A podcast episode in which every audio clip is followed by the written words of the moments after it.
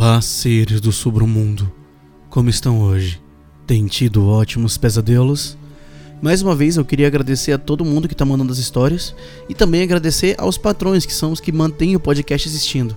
Patrões, muito obrigado e obrigado também a todo mundo que está mandando as histórias. É, queria convidar também a, a, vocês seguirem a gente aqui no Instagram, no arroba e também, se for possível, se inscrever lá na página do YouTube. Ajuda muito o podcast a ser divulgado cada vez mais. Lembrando que quem quiser apoiar o podcast pode se tornar um dos patrões no PicPay, Patreon ou Catarse. É só entrar lá e ver o melhor plano. E você também ganha uh, coisas extras, por exemplo, acesso ao grupo secreto dos patrões, um episódio a mais por semana e também alguns mimos que eles recebem de vez em quando. Então considere se tornar um dos patrões. Você realmente vai ajudar muito o podcast a crescer. Mas chega de papinho. Vamos para nossa história? Eu sou o Bruno Lima e esse é o sobre o mundo terror.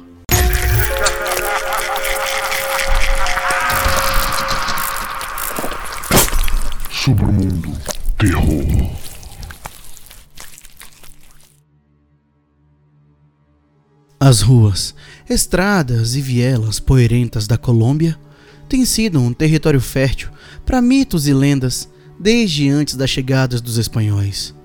Contos de La Patassola, uma banshee chorona de uma perna só que sempre buscou seu filho, e de El Duende, um goblin com pés para trás que levou os viajantes à sua condenação, mordiscou os cantos da facilidade de seus jornaleiros por séculos.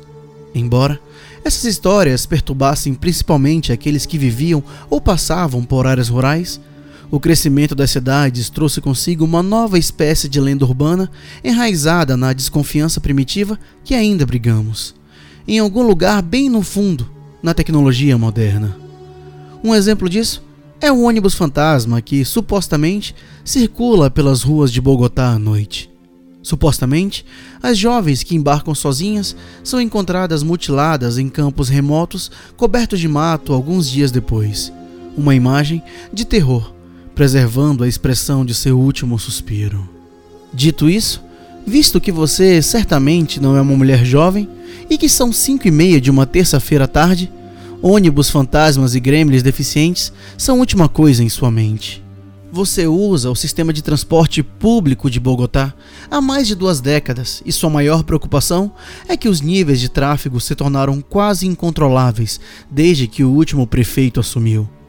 No entanto, sua casa fica a cerca de 80 quarteirões de distância e sua única opção é esperar até que o ônibus certo chegue. Caminhar, certamente, levaria mais tempo do que aturar qualquer engarrafamento. Quando o ônibus, exibindo o sinal de rota que você esperava, aparece, a tarifa anunciada é 200 pesos mais baixa do que a tarifa normal atualmente. Isso, geralmente, indica que o veículo em questão é mais antigo e um pouco mais desconfortável do que a maioria. Mas nenhum passageiro de ônibus na história da cidade deu a mínima para isso. Pessoas que se consideram mais ricas e acima desse meio de transporte pagam sete vezes mais para se locomover de táxi e, estatisticamente, se expõem a uma chance maior de serem assaltadas ou roubadas. Mais poder para eles, certo? Nunca evitando buscar mais descontos, você pergunta ao motorista enrugado se ele deixa você entrar por mil pesos. Os olhos enrugados e mofados do homem nunca deixam a estrada enquanto ele silenciosamente pega sua nota e a enfia na bolsa pendurada na engrenagem ossuda. Satisfeito, você volta sua atenção para a cabine. O que tornaria esse passeio ideal seria um assento vazio. Curiosamente, considerando a hora do dia, não há passageiros suficientes a bordo para que alguém fique de pé. Alguns pontos disponíveis estão à vista, então você escolhe um à esquerda, bem no meio do ônibus. Tanto a cadeira do corredor quanto a da janela estão livres e você suspira contente ao se esparramar em uma com o joelho e a outra com os pés. O rádio do motorista estava desligado e a bateria do seu telefone acabou há uma hora. Então, você passa o tempo olhando pela janela e observando os vendedores distribuindo seus produtos e os motoristas de carro acenando com a cabeça ao som da música que estão ouvindo. Com o tempo, sua posição começa a pesar, as suas costas começam a doer. Então, você se endireita e aproveita a chance para examinar os outros passageiros. Nenhum deles parece estar andando junto, já que todos estão quietos olhando para frente do ônibus. Eles também são todos incomumente antigos, não no sentido de que têm mais de 100 anos, mas no sentido de que ninguém parece ter menos de 75. Você acha isso um pouco estranho, e por um breve momento, a ideia de que não é seu lugar passa por sua mente. É um pensamento bobo, mas combinado com um cheiro particularmente forte, embora não necessariamente atípico de mofo e metal no ônibus, faz você ficar ansioso pelo fim da viagem. No entanto, como ainda faltam 30 ou 40 quarteirões, você olha pela janela novamente, perde o foco e deixa sua mente passear por todo lugar por algum tempo. A visão da padaria Pachos tira você de seu devaneio 20 minutos depois. Você se levanta e passa por seus companheiros silenciosos até a saída traseira, onde fica o pequeno botão prateado que permitirá ao motorista saber que você chegou à sua parada. Ao localizá-lo acima da porta, você percebe que ninguém embarcou ou saiu do veículo desde que você subiu. O que é estranho para a hora do rush. Aceitando isso como uma coincidência incomum, você pressiona o botão e agarra o ferro.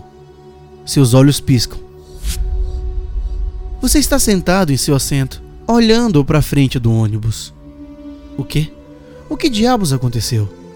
Você olha ao redor e vê que todos ainda estão onde estavam um momento atrás. Tentar fazer contato visual com eles é inútil, uma vez que todos parecem estar perdidos onde quer que as velhas mentes vaguem. A ideia de dizer algo passa pela sua cabeça, mas você decide não fazê-lo. O que você diria afinal? Você provavelmente estava tão confuso que simplesmente imaginou se levantar para tocar a campainha do motorista. Provavelmente é isso. Seus devaneios ocasionalmente são tão vívidos que deixá-los é totalmente surpreendente. Além disso, você já está a dois quarteirões de sua parada. Chame de coisa estranha que aconteceu no seu caminho para casa ou qualquer outra coisa assim. Mas por enquanto, você deve apenas descer do ônibus. Não faz sentido ter que voltar a pensar nisso. Você mais uma vez levanta do seu assento e segue para a saída de trás, um tanto desanimado com o desinteresse dos outros passageiros por tudo ao seu redor. E lá está o botão, exatamente onde você se lembrava. Exceto que você não consegue se lembrar, é claro, já que você nunca voltou aqui. Você provavelmente viu quando entrou. Depois de agarrar o corrimão, você olha para o motorista coloca o polegar no botão e o aperta. E você está novamente sentado em seu assento, olhando para a frente do ônibus.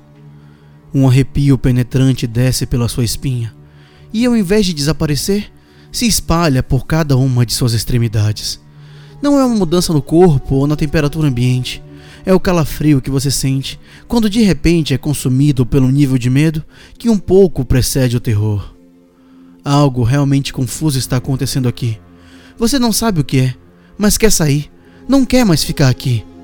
Um sentimento de amarga solidão está agora corroendo sua mente. O que quer que essas pessoas ao seu redor estejam pensando, elas claramente não dão a mínima para o que está acontecendo com você. Portanto, você mais uma vez decide evitar dizer qualquer coisa e simplesmente se levanta do assento, sem processar o fato de que o fez com menos agilidade do que deveria tudo o que você quer agora é descer do ônibus. Além disso, ele já avançou mais de 10 quarteirões depois de sua rua, que de repente parece uma distância desagradável para caminhar. Porém, tudo isso é secundário ao ponto em questão. Você tem que sair dessa maldita coisa. E enquanto você faz o caminho de volta, uma senhora idosa na fileira de trás olha para você. A expressão dela não diz nada, mas a maneira como ela se fixa em você em seu corpo para ser mais preciso, como se você fosse apenas mais um pedaço do veículo. Isso aumenta o pavor avassalador agora correndo por suas veias. Seja como for, você não pode entrar em pânico. Não agora. Você fica na parte de trás do ônibus e, ao invés de apertar o botão, grita com o motorista. Você grita para ele parar, grita para ele te soltar, que você já levantou duas vezes, mas não saiu de lá. Você o amaldiçoa, diz a ele que ele vai morrer e deseja um grande mal para seus parentes. Mas a porta permanece imóvel. O homem não está ouvindo, ou ele não se importa, ou ele não quer que você saia. Mas você não dá a mínima para o que ele quer.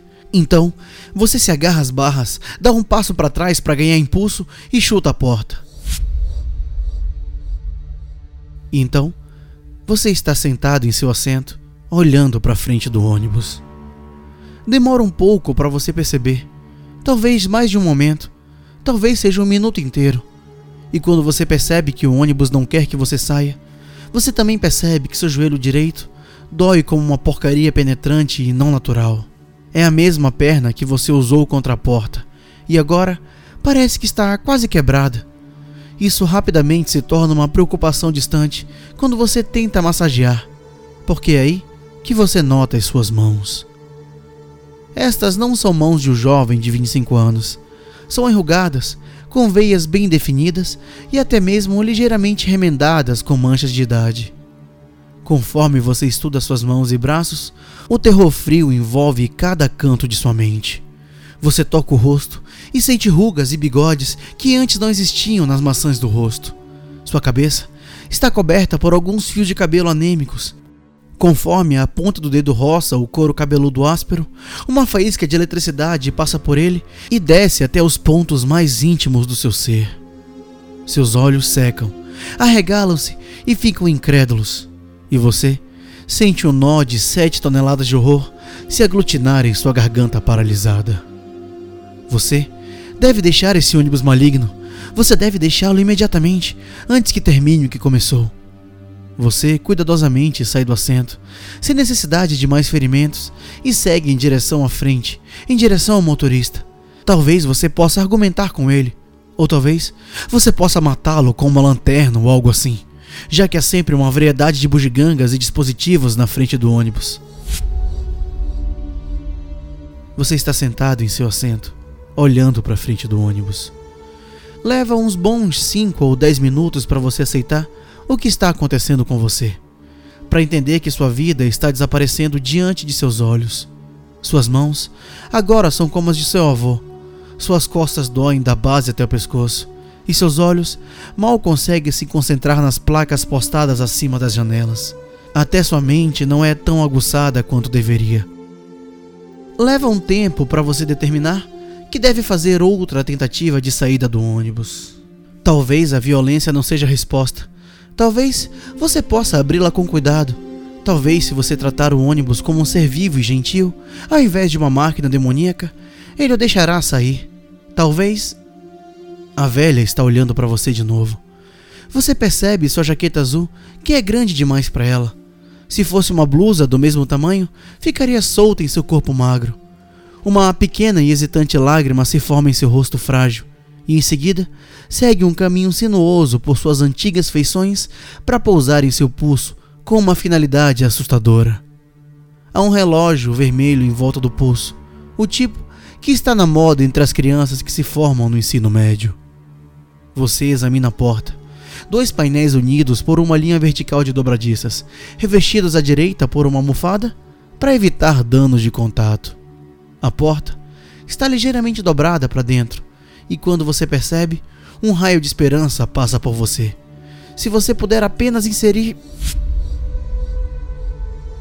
Você está sentado em seu assento, olhando para a frente do ônibus. O que está acontecendo? As suas mãos, as suas mãos estão velhas, não como as do seu avô, são de um velho aleatório. Meu Deus, seus dentes estão minúsculos. Há quanto tempo você está aqui nesse inferno de ônibus? É melhor você quebrar a droga da janela com seu cotovelo, mesmo que ele quebre. Não vá morrer aqui. Você não ficará aqui mais nem um segundo. Você está sentado em seu assento, olhando para a frente do ônibus. Depois de muito tempo, você olha para as mãos. Elas são garras nodosas, reumáticas e salpicadas de sangue de uma bruxa que viu mais de uma geração de horrores. Uma bruxa? Uma bruxa não é a palavra. Uma bruxa é uma mulher, certo? Pelo menos era uma história como acontecia nas histórias contadas por sua mãe, como de La Patassola. Seu joelho ainda dói, mas não tanto quanto o cotovelo. Parece que está quebrado. Ah, o ônibus. Você deve sair dele. Você sabe que deve parar agora. Você não se lembra porque deve, mas é imperativo que o faça. É urgente. Era urgente. Você está tão cansado.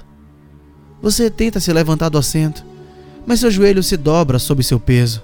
E por acaso, você cai de volta no banco. Você deve descer do ônibus. Você se lembra desse ônibus? Ele costumava te levar para o trabalho. Você se firma no banco, tentando levantar.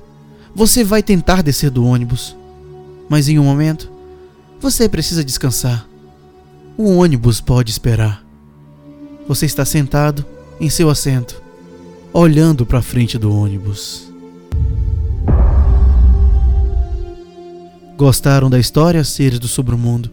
Ela é um pouco diferente, um pouco abstrata, e eu espero que vocês tenham entendido tudo que tenha passado nela. E não se esqueçam de mandar para mim as suas histórias sobrenaturais ou casos insólitos que vocês tenham vivido. Eu vou adorar ler aqui para vocês.